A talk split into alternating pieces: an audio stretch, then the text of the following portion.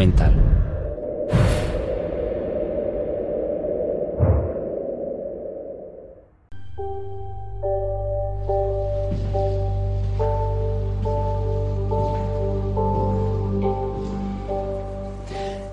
La peste bubónica. La peste. La gran mortandad. Hay muchos nombres diferentes para describir la peste negra, tristemente célebre por sus horribles forúnculos o bubones que brotan en la piel de la gente.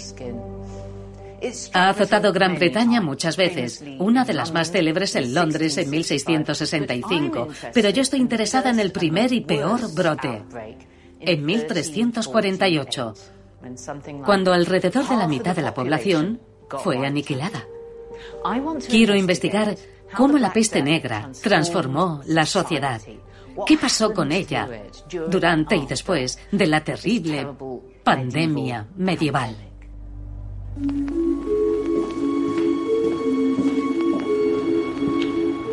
Quiero entender qué fue la peste negra y por qué el brote de 1348 en Gran Bretaña fue tan mortífero.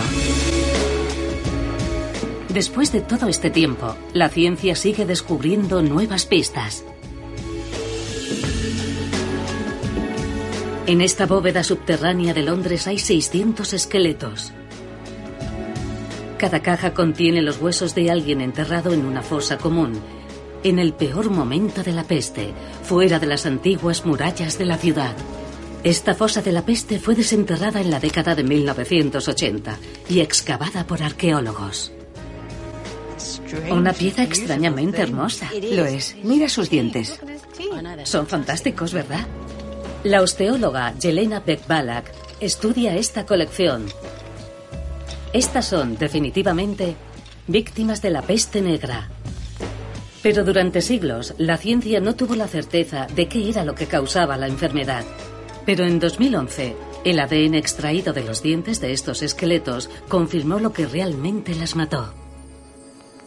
Esto ha constituido un gran misterio durante 700 años al menos. Sí, teníamos a estos individuos y los científicos utilizaron el análisis del ADN para recrear y reconstruir un antiguo genoma.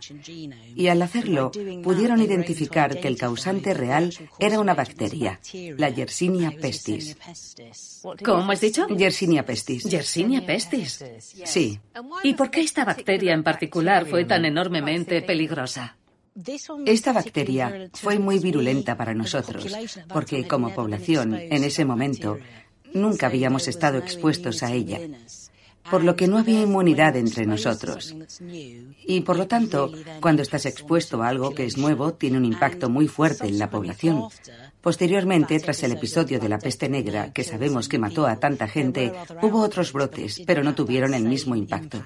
Debido a la inmunidad de rebaño. Debido a la inmunidad de rebaño, sí, porque vas creando esa maravillosa inmunidad. Ahora todos sabemos que es eso. Sí, sí. Entonces, en el momento en que lo llevaban a la fosa común para enterrarlo, imagino que tendría grandes bubones en la piel. ¿No es así? Sí, se habrían producido hinchazones en las axilas y en los pies. ¿Qué es eso exactamente? Esas hinchazones.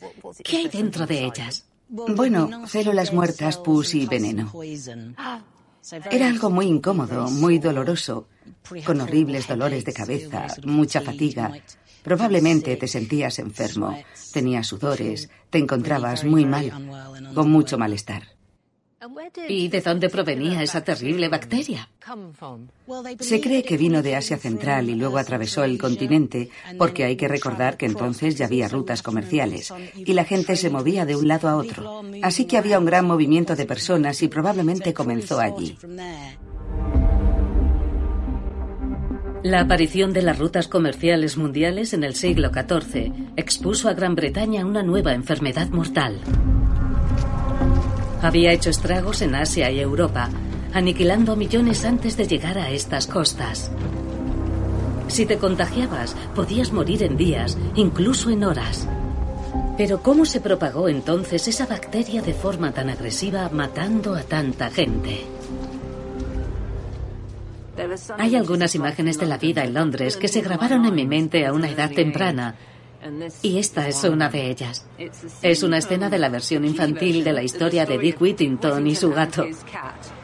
Dick Whittington es un muchacho que llega a Londres en busca de fortuna, pero tiene que dormir en una horrible buhardilla infestada de ratas.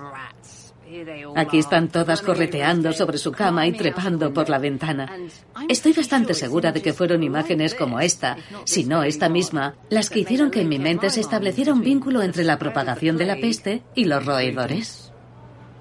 Pero estoy de acuerdo en que esto no es una prueba sólida o históricamente científica. Tendré que hacerlo mejor que la versión de Lady Bird.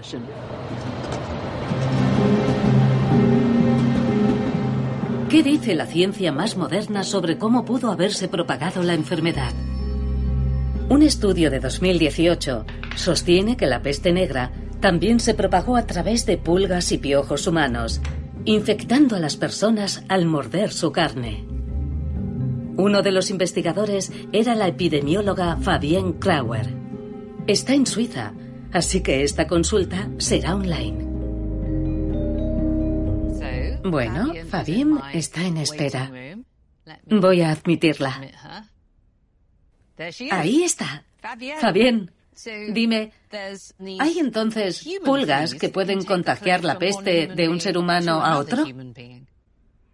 Sí, la infestación de piojos del cuerpo y pulgas era muy común en el siglo XIV.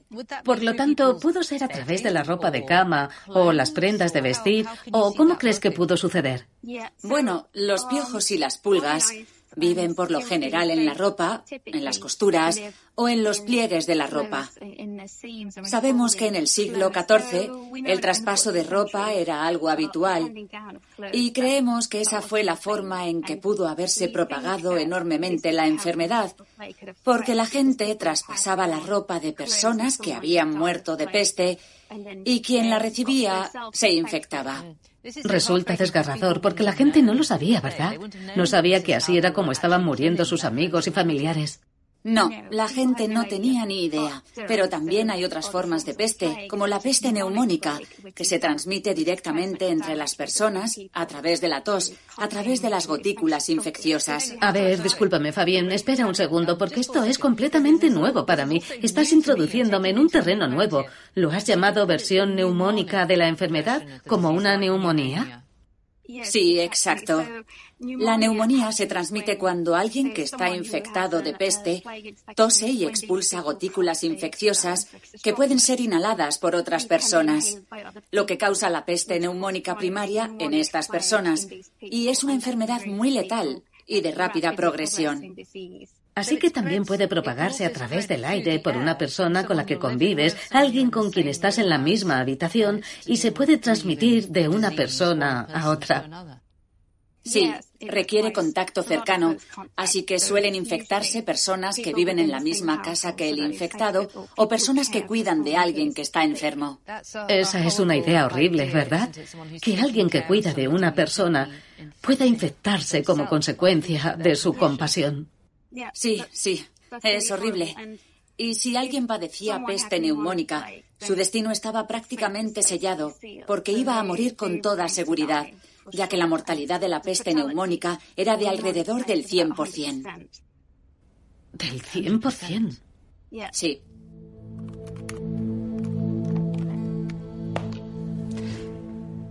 Es mucha información nueva. No sabía que había diferentes variantes dentro de la peste. Está la peste bubónica, que produce hinchazones y bubas en las axilas, pero también la peste neumónica, que se transmite de pulmón a pulmón. Y Fabien ha hablado de muchos vectores diferentes de transmisión. Tenemos a las ratas y las pulgas y también tenemos a los piojos del cuerpo, la ropa de segunda mano y compartir el mismo espacio. Nadie es inmune a esta enfermedad. Ricos o pobres, jóvenes o viejos, la peste negra arrasó en todos los niveles de la sociedad medieval europea. Bien, lo que sé sobre la sociedad medieval es que en la cúspide tenemos al rey y luego por debajo de él tenemos a sus caballeros. Estos caballeros le dan su lealtad y él les da sus tierras.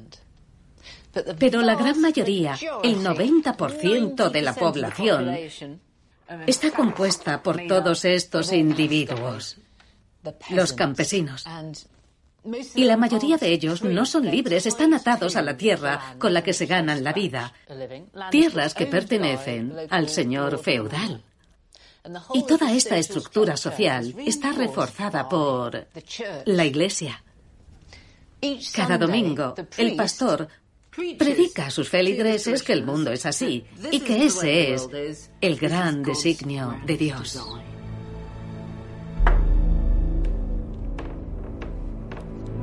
Pero ¿cómo transformó la peste negra esta sociedad rígidamente estructurada?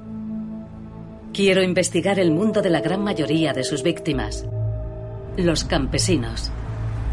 Pero las descripciones contemporáneas sobre cómo vivían pueden ser engañosas. Según estas imágenes, resulta bastante cautivador. Aquí vemos a un feliz campesino disfrutando del aire primaveral, sembrando sus semillas en la tierra, rodeado de pájaros y hojas. Oh, y aquí tenemos a varios agricultores portando una maravillosa cosecha de maíz. Resulta idílico. Pero estas imágenes son del Salterio de Lutrell. Es un manuscrito fantástico, hermosamente ilustrado, encargado por el propio Lutrell, un terrateniente. Quería que vivir de la tierra pareciera algo encantador. Aunque no estoy segura de la fiabilidad de estas imágenes como guía para la vida cotidiana.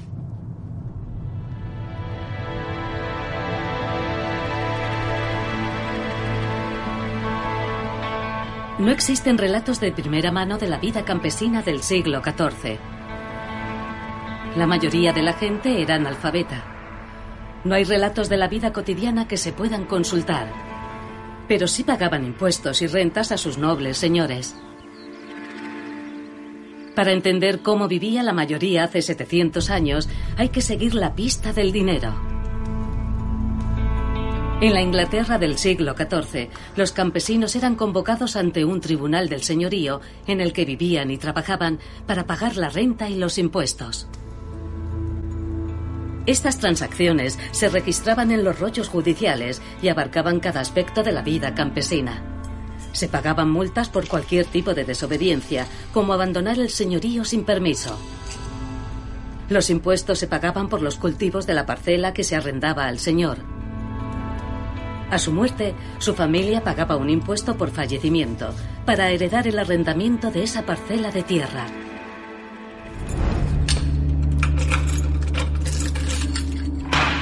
En el condado de Suffolk, en una bóveda con temperatura controlada, se encuentran algunos de los manuscritos medievales más raros de Europa.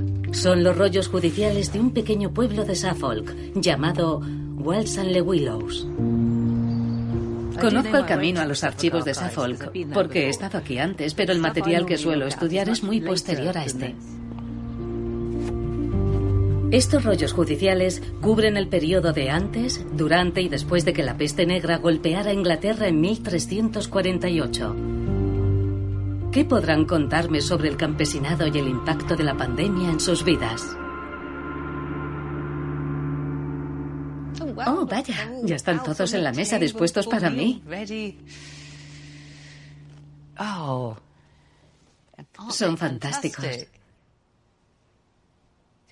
Estoy viendo muchos textos en un latín con una caligrafía muy cuidada. Es tan perfecta que tiene una calidad casi de hoja de cálculo de Excel. Pero sé que detrás de todo esto hay seres humanos reales, aunque aquí sean tratados casi como unidades impositivas. Ahora bien, sé que este conjunto de documentos es muy importante porque es muy completo. Se prolonga durante años y años del mismo pueblo y normalmente no dispones de esta especie de visión a lo largo del tiempo de la vida de una comunidad, porque una parte puede haberse conservado y otra no. Así que esto es extraordinario, la totalidad del registro del Walsan del siglo XIV. Los rollos están escritos en latín medieval. Afortunadamente para mí, hay una traducción al inglés. Estudié latín medieval, pero hace mucho tiempo. Y no muy seriamente. Así que tendré que confiar en la traducción. La población de Walsan antes de la peste negra rondaba los 1.200 habitantes. La peste golpea al pueblo en junio de 1349. La sesión del tribunal de ese mes muestra un gran aumento en el pago de impuestos por fallecimiento. Y fue una sesión del tribunal muy ajetreada, porque básicamente habían muerto 103 personas en las tres semanas previas. Y en esta sesión del tribunal en particular, tuvieron que gestionar 103 fallecimientos. Es extraordinario. Y podemos ver que el secretario se quedó sin espacio. Tras rellenar la primera hoja, tuvo que agregar otra para poder seguir. Y lo que resulta un poco escalofriante es que no le importa que toda esta gente haya muerto. Lo que le importa es que se pueda hacer negocio porque cada vez que alguien muere, si se trata de un siervo, su familia tiene que pagar un impuesto al arrendador llamado impuesto de sucesión. En algunos casos el impuesto es un caballo, en otros es una oveja. Así que cuando tu padre fallecía, tenías que darle al arrendador uno de tus animales. Está claro que se podía ganar mucho dinero. Pero las 103 muertes listadas en esta sesión del tribunal son solo los cabezas de familia. Los hombres jóvenes, mujeres y los niños, más del 80% de la comunidad, no están registrados. No son económicamente relevantes para los registros. Si los incluimos, las muertes deben ascender a cerca de 600. Así que la mitad del pueblo murió de peste, lo que coincide con las estimaciones para todo el país. Estos rollos son un microestudio para toda Gran Bretaña durante la epidemia. Y aquí hay una familia particularmente interesante, que está marcada con una cruz por algún motivo. Podemos ver que su apellido es Cranmer. Aparece William Cranmer, el patriarca de la familia. Es el abuelo. Y tenía un messuage, o sea, una propiedad, posiblemente con una casa. Y dice que también tenía una vivienda y... Ha muerto y tiene que pagar un impuesto de sucesión, el impuesto de fallecimiento. Luego su hijo y heredero, la segunda generación, muere también. Y finalmente hay una tercera generación que muere. Muere su nieto Robert y hay que pagar el impuesto de sucesión. Pero esta vez ya no quedan caballos y tienen que pagar con una vaca, un animal de menor valía porque el señor ya tiene los dos caballos. Pero esta familia en particular, los Cranmer, destaca aquí por el horror que sufrieron. No fue solo una generación o dos generaciones. Perdieron la vida tres generaciones una tras otra, todas en el transcurso de varias semanas en el mismo pueblo. El clan Cranmer parece una familia de campesinos típica. Quiero investigar sus experiencias vitales para comprender cómo la peste cambió Gran Bretaña. Equipada con mi copia de rollos judiciales, mi siguiente parada es Walsan Le Willows. A 32 kilómetros de la costa de Suffolk, el pueblo actual de Walsan se sigue agrupando en torno a la iglesia local, Santa María, exactamente igual que hace 700 años. Hasta ahora he estudiado Walsan durante la época en que la peste azotó el pueblo, pero ahora retrasaré el reloj hasta los años inmediatamente anteriores a la peste negra. ¿Cómo era la vida de los Cranmer antes de aquello? ¿Y queda algún rastro de ellos hoy? Necesito conocimiento local. Hola, Frances. Soy Lucy. Estoy en Walsham. ¿A mi izquierda? ¿Busco la escuela? Voy a reunirme con una mujer llamada Frances Jenner. Es la presidenta de la Sociedad de Historia Local. Y es una de esas personas que dice, no, solo soy una historiadora aficionada, pero la verdad es que sospecho que sabe todo lo que hay que saber.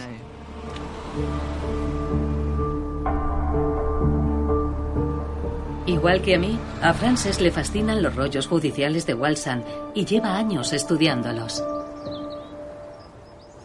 Era muy agrícola en el siglo XIV. ¿Sigue siéndolo esta zona? Lo es, y mucho. Sigue siendo una comunidad muy rural. Entonces, ¿a dónde me llevas, Frances? Te llevo a la granja Cranmer. Oh, Dios mío. Sí. Granja Kramer. Aún conserva el nombre. Así es, sí. 700 años después. Así es. Aunque ha sido reconstruida. Efectivamente. Se reconstruyó después, pero debían tener una vivienda aquí y cultivaban las tierras de alrededor. ¿Crees entonces que cultivaban este mismo terreno? Es muy posible que sí. Ya. Estamos caminando por donde ellos cultivaban y vivían. Fantástico. Y habiendo pasado tanto tiempo estudiando los rollos de la corte, ¿has construido en tu mente el carácter de William Kramer, el abuelo de la familia? Pues sí, porque si te fijas en él, tiene más anotaciones que cualquier otro.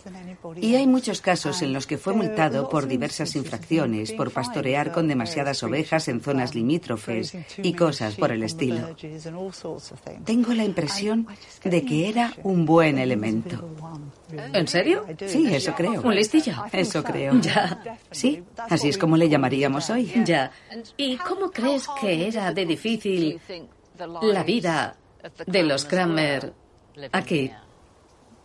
Antes de la peste negra hubo siete años de hambruna debido a las inusuales condiciones climáticas, lluvias excesivas, tormentas y también debemos recordar que en aquella época el trigo no era el trigo que conocemos hoy. Era muy alto, de manera que las tormentas lo aplastaban y luego se pudría en los campos. Y eso implicaba dificultades. Significaba que no habría comida ni cultivos para vender. Y aún así debían pagar sus impuestos al señor feudal. Así que los exprimían por ambos lados. No ganaban ningún dinero, pero tenían que seguir pagando impuestos. Así que la vida tuvo que ser muy dura Debieron pasar hambre, ser muy pobres. Su vida tuvo que ser muy miserable.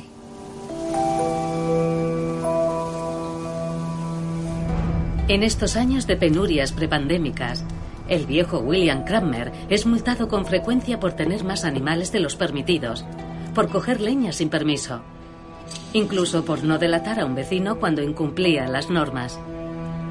Puede que William poseyera varias hectáreas de tierra, pero había tres generaciones, su hijo, su nieto y sus respectivas familias que vivían de ella. Probablemente eran demasiados para mantenerlos con las tierras.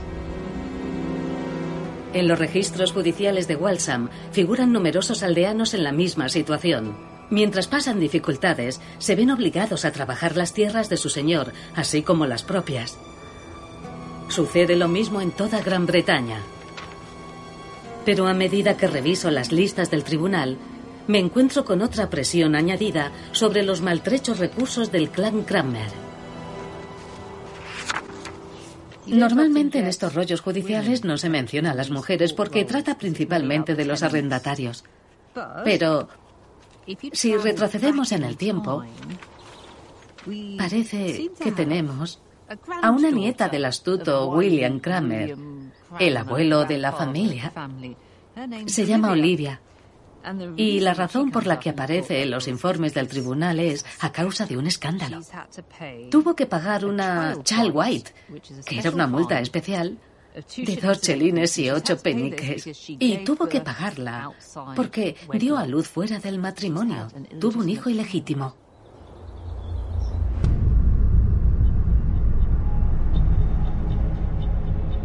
Tener un hijo fuera del matrimonio en la sociedad medieval era condenado por la Iglesia, pero no era infrecuente. El problema era más bien práctico. Era otra boca que alimentar.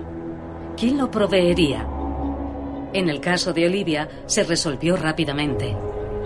Poco después de que la multaran, los rollos judiciales registran el matrimonio de Olivia con Robert Hayes, un campesino dueño de sus propias tierras. ¿Era Robert el padre? ¿Fue un matrimonio forzado? Los registros no lo mencionan. Ahora que he aprendido más sobre los Cranmer, me intriga saber cómo reaccionaron, al igual que tantos otros, cuando la peste se acercó a Gran Bretaña.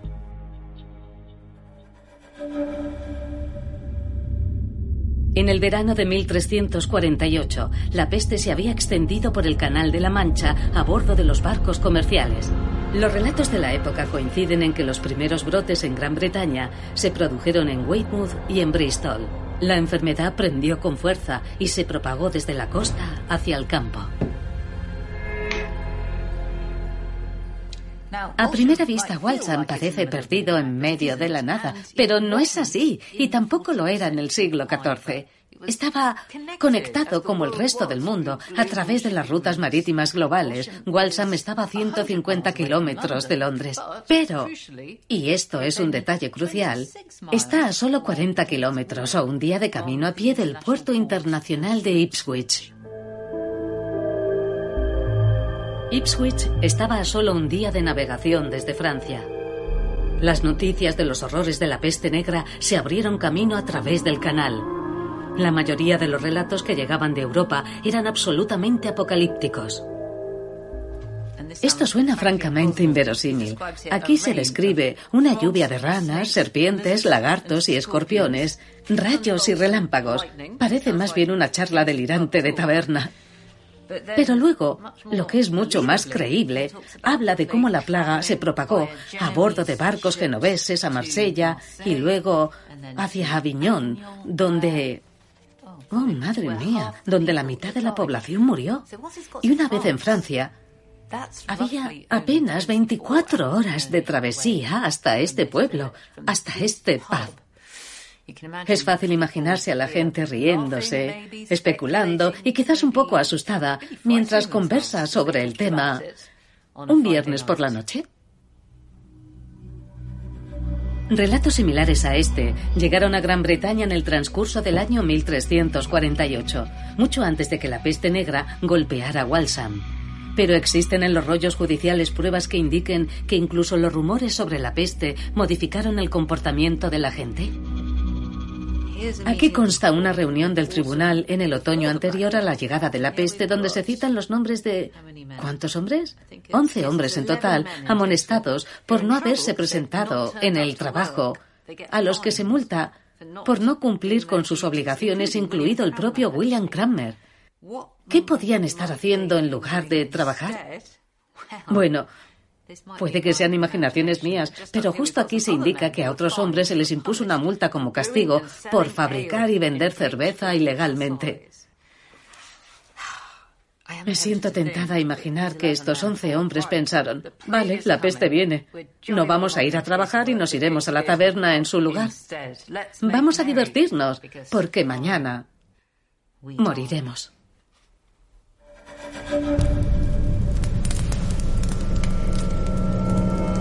Muchas personas debieron pensar que se acercaba el día del juicio final. ¿Cómo intentaron los gobernantes preparar a la población para lo que se avecinaba? ¿Cuál fue su mensaje a la población?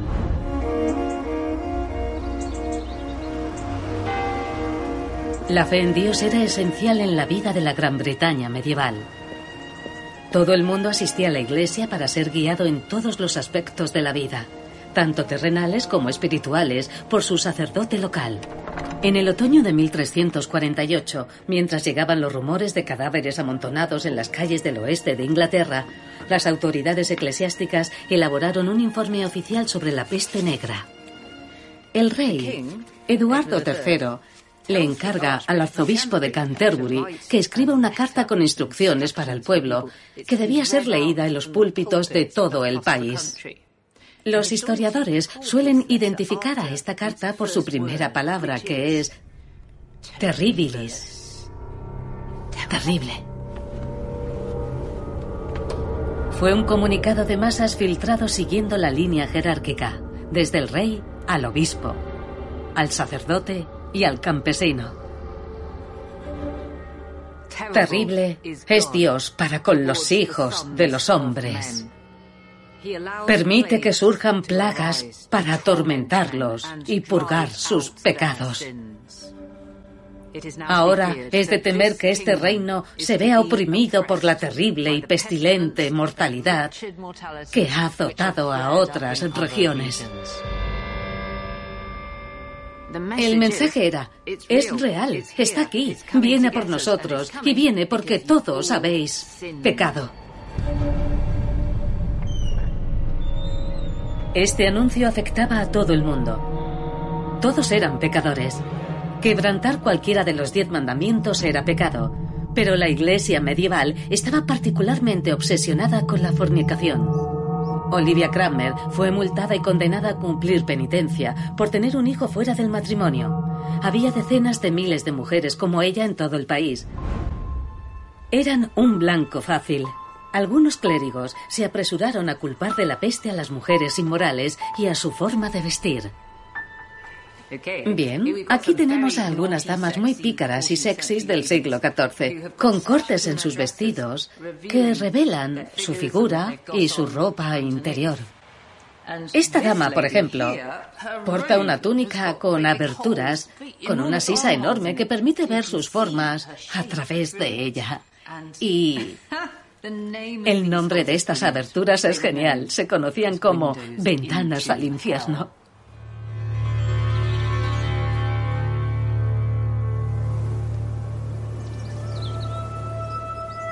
La Iglesia sostenía que solo la oración podía aplacar la ira de Dios y detener la pestilencia. Pero ninguna plegaria pudo detener el progreso de esta terrible enfermedad.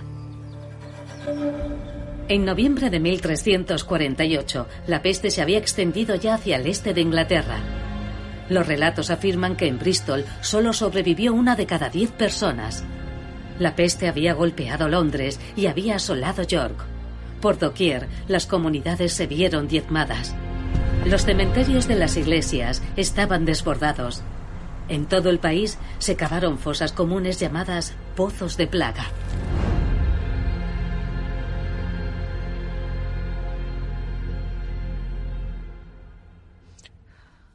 Tengo aquí una imagen absolutamente desgarradora. Es una de las primeras representaciones, data de 1349, de un pozo de peste donde están enterrados muchos cadáveres. Observen la expresión de dolor en el rostro de este hombre que empuña una pala. Y se ven un montón de ataúdes que van llegando. Esta escena se habría repetido por toda Gran Bretaña y por toda Europa por donde la plaga se extendió. Toda esta pobre gente debió pensar que era el fin del mundo.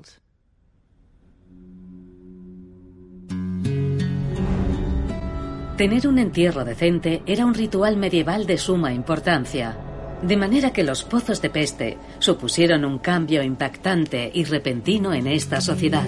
Rodeados de tanta gente, las creencias espirituales de la gente sufrieron sin duda una enorme conmoción. ¿Cómo afrontó esta crisis la Iglesia?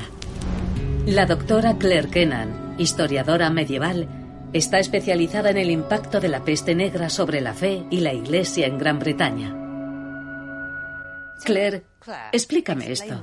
La gente sufre, reza, pero la oración no da resultado. Sin embargo, no cejan en su empeño. ¿Por qué lo hacen? En el siglo XIV, todo el mundo está muy preocupado por la salud de sus almas y tiene la firme creencia de que cuando mueres pasarás inevitablemente algún tiempo en el purgatorio, que no es un lugar muy agradable. Por lo tanto, lo que la gente quiere es disminuir la cantidad de tiempo que va a pasar allí, y lo hace a través de la oración, del arrepentimiento y a través de donaciones a la Iglesia. Así que la gente rezaba no necesariamente para salvar su vida, sino para tener una mejor muerte. Exacto. Cuando la peste negra cae sobre ellos, ¿cómo responde la Iglesia? ¿Qué actitud toma? Tenemos a un clero que se encuentra de facto en la primera línea de esta enfermedad. Trabajan con personas que están muriendo de una enfermedad muy transmisible y están en contacto muy cercano con ellas, pues se inclinan para escuchar su última confesión susurrada. Y así nos encontramos con un gran número de muertes entre los clérigos, cerca de un 50%, y en algunos lugares aún más. y eso produce una escasez extrema. Eso supondría un grave problema para la Iglesia. ¿Cómo lo afrontó? La Iglesia tomó algunas medidas de emergencia muy interesantes. Lo que tengo aquí, precisamente, es una licencia papal concedida al arzobispo de York para que pueda reclutar más sacerdotes. Dice así, debido a la mortandad por la peste que asola su provincia en este momento, no se pueden encontrar suficientes sacerdotes para la sanación y el gobierno de las almas o para administrar los sacramentos. Y a continuación figura una lista de novicios a los que se promociona, por así decirlo. Sería como enviar a los estudiantes de medicina a hacer el trabajo de los médicos. Exacto. De hecho, hubo muchas quejas sobre estos nuevos sacerdotes, tantas que un cronista llegó a decir de forma bastante mordaz que no eran mejores que los laicos. Pero es importante recordar que no todo el mundo vive la misma experiencia. De hecho, lo que sucede durante y después de la peste negra es que la gente recurre a la iglesia posiblemente más que antes. Hay muchas personas que peregrinan para ganar lo que podríamos llamar puntos extra, para que llegado el momento de la muerte no permanezcan en el purgatorio mucho tiempo. Para el año nuevo de 1349, la peste había infectado a tanta gente en Londres que las sesiones parlamentarias fueron suspendidas y el Parlamento cerró sus puertas. En ese momento, nadie parecía tomar las riendas del país mientras la peste negra asolaba Inglaterra. En primavera, la peste había llegado a Gales. Las ciudades de Leicester y Lincoln se vieron golpeadas por la plaga. Las bajas estimadas en Norwich fueron atroces. Cada día la peste se acercaba más a Walsham.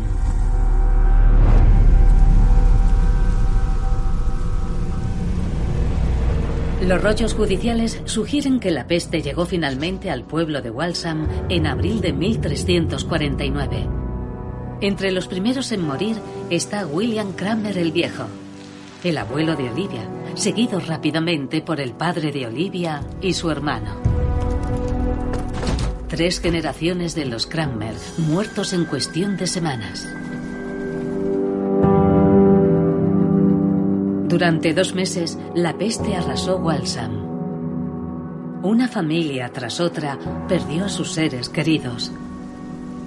En algún momento el esposo de Olivia, Robert, también sucumbió pero no he logrado encontrar ninguna mención en los registros judiciales durante aquellos meses terribles de la muerte de Olivia. Entre los centenares de víctimas de Walsham, hombres jóvenes, mujeres y niños, su nombre no aparece.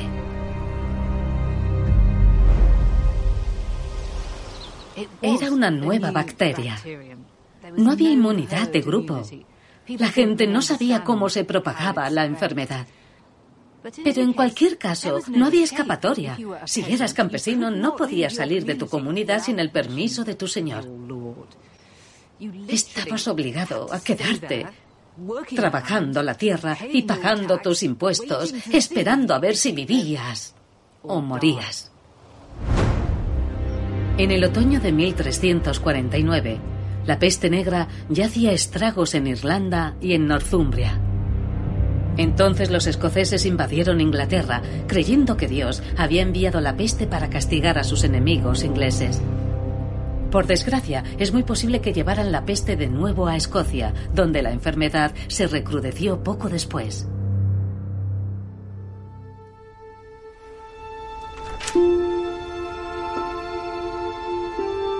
En 1350, la peste negra finalmente se extinguió en las Islas Británicas. En dos años la enfermedad se había cobrado la vida, en algunos casos, de la mitad de la población. Pero los relatos de testigos presenciales de cómo era la vida inmediatamente después de la peste son muy escasos. Los que se conservan están escritos principalmente por clérigos y esos raros fragmentos insinúan una grave descomposición de la sociedad. Vaya, este es uno de los mejores. Es de un monje de Rochester. Se llamaba William Dean y lo escribió en 1350, justo después de la peste negra, de modo que la tenía muy reciente. Su obra está en latín, pero aquí tengo una traducción. En esta parte dice, la mortalidad aniquiló a más de un tercio de los hombres, mujeres y niños. Como resultado, hubo tal escasez de sirvientes, artesanos y obreros, y de campesinos y jornaleros, que un gran número de señores y otras personas, a pesar de contar con muchos bienes y posesiones, carecían de todo servicio y asistencia. Quiero averiguar qué efecto tuvo en la sociedad la muerte de millones de trabajadores una vez que la plaga había pasado. El profesor John Hatcher es un historiador económico de Cambridge especializado en cómo la peste negra transformó la vida. John, ¿puedes decirme qué sucedió cuando prácticamente la mitad de la población del país murió? Bueno, era un territorio muy especial entonces, predominantemente agrícola. La tierra se volvió abundante y la gente se volvió escasa. Así que los salarios aumentaron porque los trabajadores escaseaban y como consecuencia de ello los terratenientes se enfrentaron a la amenaza de un campesinado rebelde que no solo exigía mejores salarios, sino también la libertad de la servidumbre. Citando a uno de los comentaristas de la época, su mundo se puso patas arriba. Cabría imaginar que eso traería una ruptura total de la sociedad y después el caos, pero no fue así. No, en absoluto. ¿Por qué no? En contraste con los tiempos modernos, la gente, el grueso de la población, un 80% producía sus propios alimentos. Ah, porque necesitaban... Necesitaban arar la tierra, Puede que hubiera muertes y destrucción a su alrededor, pero tenían que seguir abasteciéndose de la propia tierra. La mayoría de la gente carecía de grandes líneas de suministro. Hoy en día la sociedad colapsaría, porque hay muy poca gente que produce para su propia subsistencia. Ya. Pero en aquellos días existía una vinculación muy directa. ¿Y qué evidencias hay de que estas personas exigieran mayores salarios en el mercado laboral. La escasez de mano de obra se hizo sentir de inmediato. La gente podía conseguir trabajo en cualquier parte y exigir el salario que quisiera. Ha llegado hasta nosotros una espléndida descripción de un labrador que hará ataviado como un noble. Le han regalado la ropa porque tiene algunos agujeros. Ya. Y sin embargo ahí está, con su arado en el barro, vistiendo la ropa de un noble. Le han regalado la ropa como un soborno para que se quede a trabajar, para que siga trabajando. De modo que si yo hubiese sido un campesino en aquel tiempo, irónicamente, la peste podría haber sido beneficiosa para mí en caso de sobrevivir, porque tendría más facilidad para abastecerme. Sí, sin ninguna duda. Y además tendrías la ventaja de heredar los bienes de tu familia. A veces un gran número de miembros de la familia moría sucesivamente, dejando a una sola persona con la propiedad de cinco o seis personas a la vez. Hubo una gran transformación.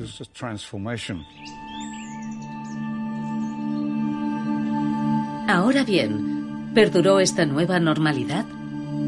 Como cabría esperar, las clases dirigentes trataron de asegurarse de que no fuera así, y se dieron prisa en aprobar un nuevo estatuto nacional o nueva ley.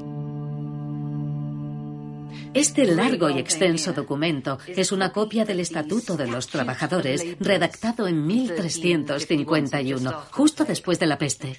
Tengo una traducción que nos explica los pormenores. Dice así, el rey y los nobles aprobaron el Estatuto contra la malicia de los empleados que se mostraban ociosos y no estaban dispuestos a aceptar un empleo después de la peste, a menos que se les pagara salarios desorbitados.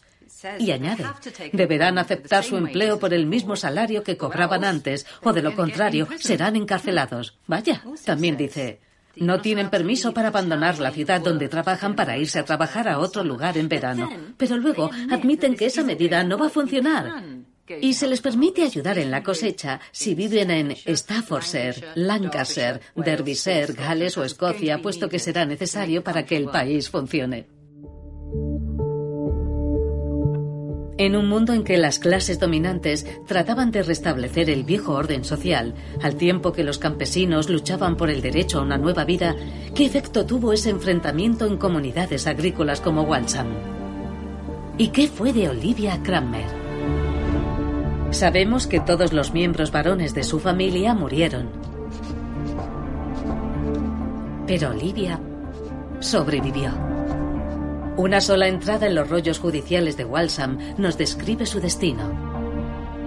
El señor feudal quiere obtener rentas e impuestos de las tierras de Kramer, así que toma una decisión salomónica. Olivia es declarada heredera y se le concede el arriendo de unos 40 acres de las propiedades de los Kramer.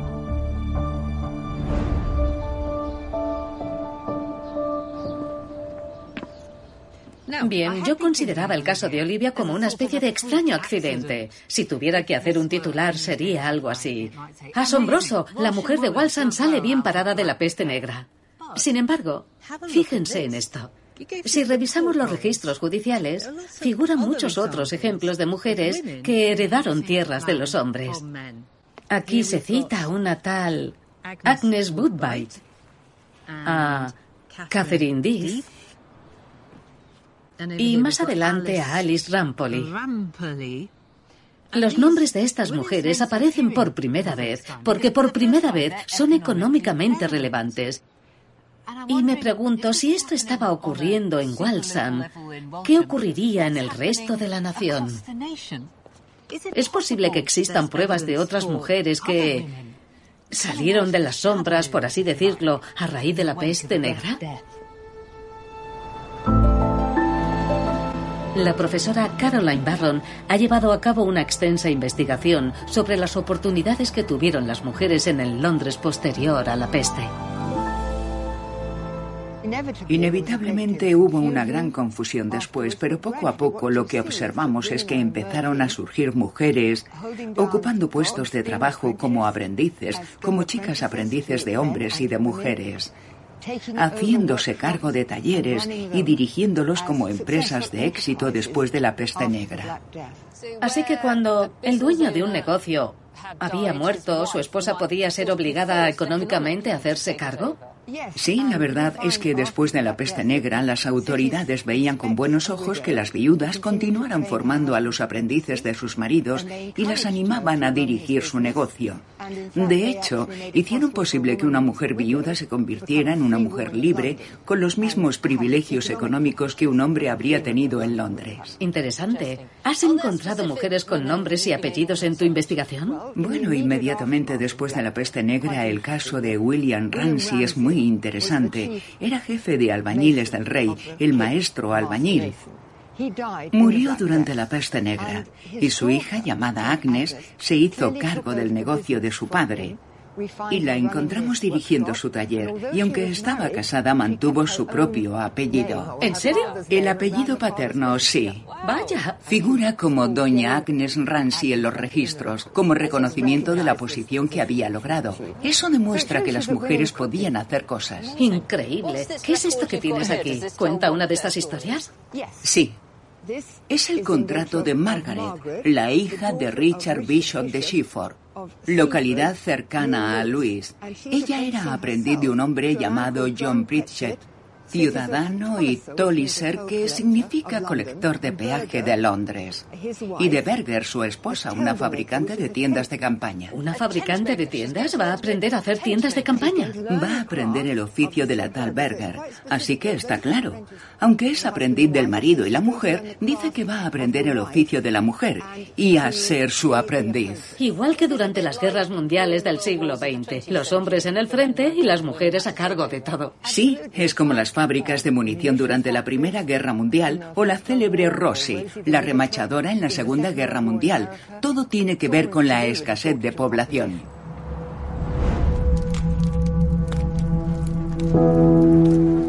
Como nueva enfermedad, el impacto de la peste negra fue terrible. Y durante un breve periodo de tiempo, la muerte de la mitad de la población hizo trastocar todo el orden social.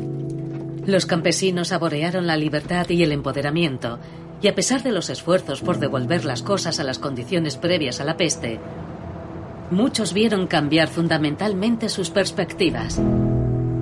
Y nadie más que Olivia Kramer.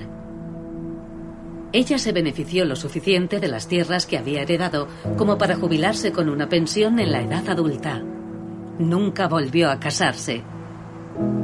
Los rollos judiciales la rebautizaron como Olivia de Cranmer y parece que pudo haber vivido hasta los 60 años, una edad muy avanzada para el siglo XIV.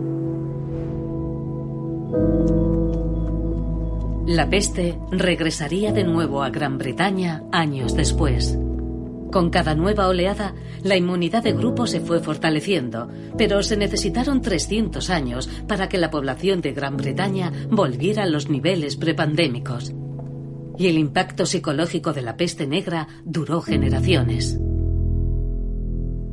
Este grabado es la célebre Danza Macabra.